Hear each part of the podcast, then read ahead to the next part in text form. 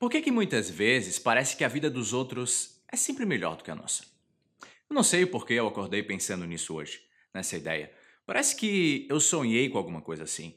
Mas de fato, de vez em quando, a gente se sente dessa forma. É aquela velha história: a grama do vizinho parece sempre mais verde do que a nossa grama. Eu acredito que esse sentimento ele está ligado com a nossa eterna insatisfação como seres humanos. Quando a gente não tem alguma coisa, a gente deseja a todo custo aquilo que a gente não tem. E quando a gente consegue aquilo que a gente tanto queria, logo a gente se satisfaz e o objeto de desejo já não satisfaz mais a gente. E assim a gente passa a colocar o nosso foco em novos objetos que a gente ainda não tem.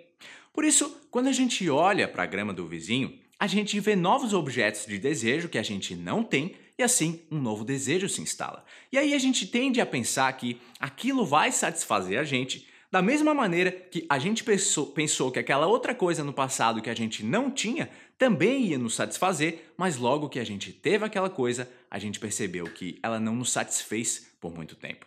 Parece que o que gera mais satisfação é o sentimento de poder possuir ao invés da posse. Concorda?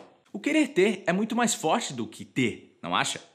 Lembra quando tu era criança e tu queria muito um brinquedo? Aquele brinquedo que tu desejou por muito tempo e que quando finalmente tu conseguiu, ele logo perdeu a graça?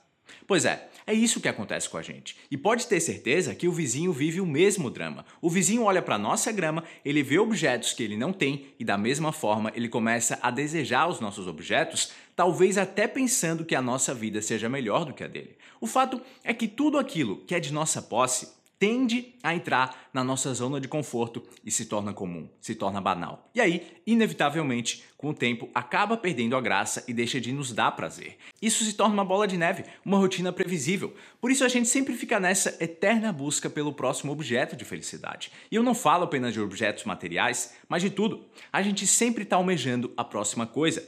E isso é até bom, porque certamente fez a gente evoluir muito como seres humanos e deve ter levado a gente longe como espécie mas de vez em quando cansa. É por isso que, em muitas filosofias orientais, como o budismo, por exemplo, o desapego é praticado. Siddhartha Gautama, o Buda, ele afirmou que o fim do sofrimento é encontrado quando a gente consegue se desligar de todos os nossos desejos que são as fontes da nossa eterna satisfação. Talvez para mim isso no momento seja exagerado demais. Eu tenho muitos desejos e eu quero concretizar muitos dos meus desejos. Eu prefiro me sentir satisfeito de vez em quando e feliz na maior parte do tempo. Mas claro, nem 8, nem 80.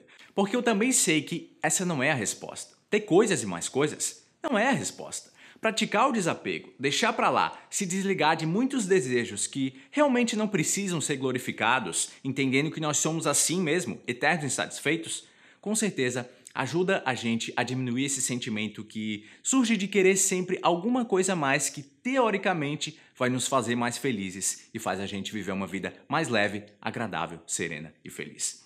A grama do vizinho é mais verde? Aos nossos olhos, pode ter certeza que sim. E aos olhos do vizinho, também.